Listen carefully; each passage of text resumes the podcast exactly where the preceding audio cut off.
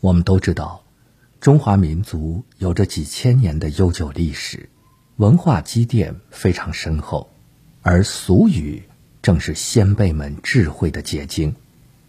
自古以来，俗语的数量可谓是不可胜数，而且有些俗语至今还被人们所沿用。当然，其中有一些俗语也已经不适用于当今社会了。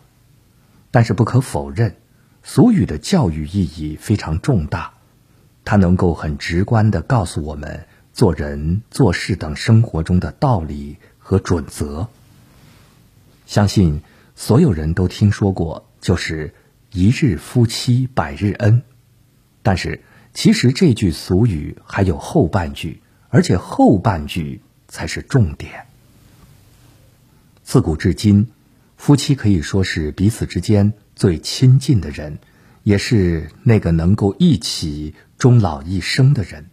正所谓“百年修得同船渡，千年修得共枕眠”，两个人都能够成为夫妻，那是有着莫大的缘分的。而“一日夫妻百日恩”这句话，也恰恰很简单明了的道出了。夫妻关系以及情感态度，也就是说，两个人一旦成为夫妻关系，那么就会有着很深厚的恩情和感情。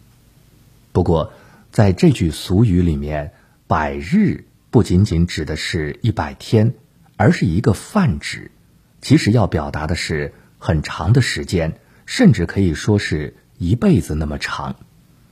就这么简简单单的七个字。就把夫妻关系形容的那么贴切，不得不佩服古人的智慧。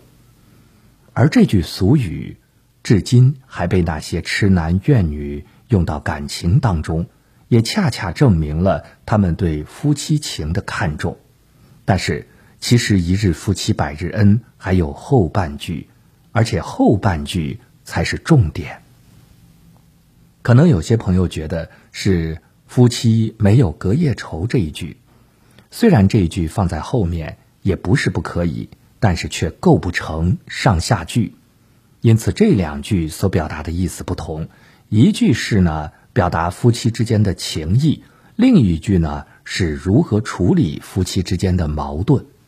所以把夫妻没有隔夜仇放在后面就显得不配套，而真正的后半句则是。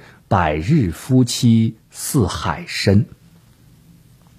同样的，这里的百日也是一个泛指，也就是说，夫妻二人在积年累月的相处过程中，他们所产生的感情是非常深厚，就跟大海一样。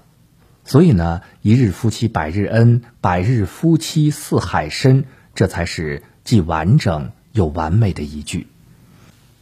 把这句夫妻俗语分开来看，都是表达夫妻之间的情分，但是后半句才是真正的重点，犹如画龙点睛，也更像是锦上添花。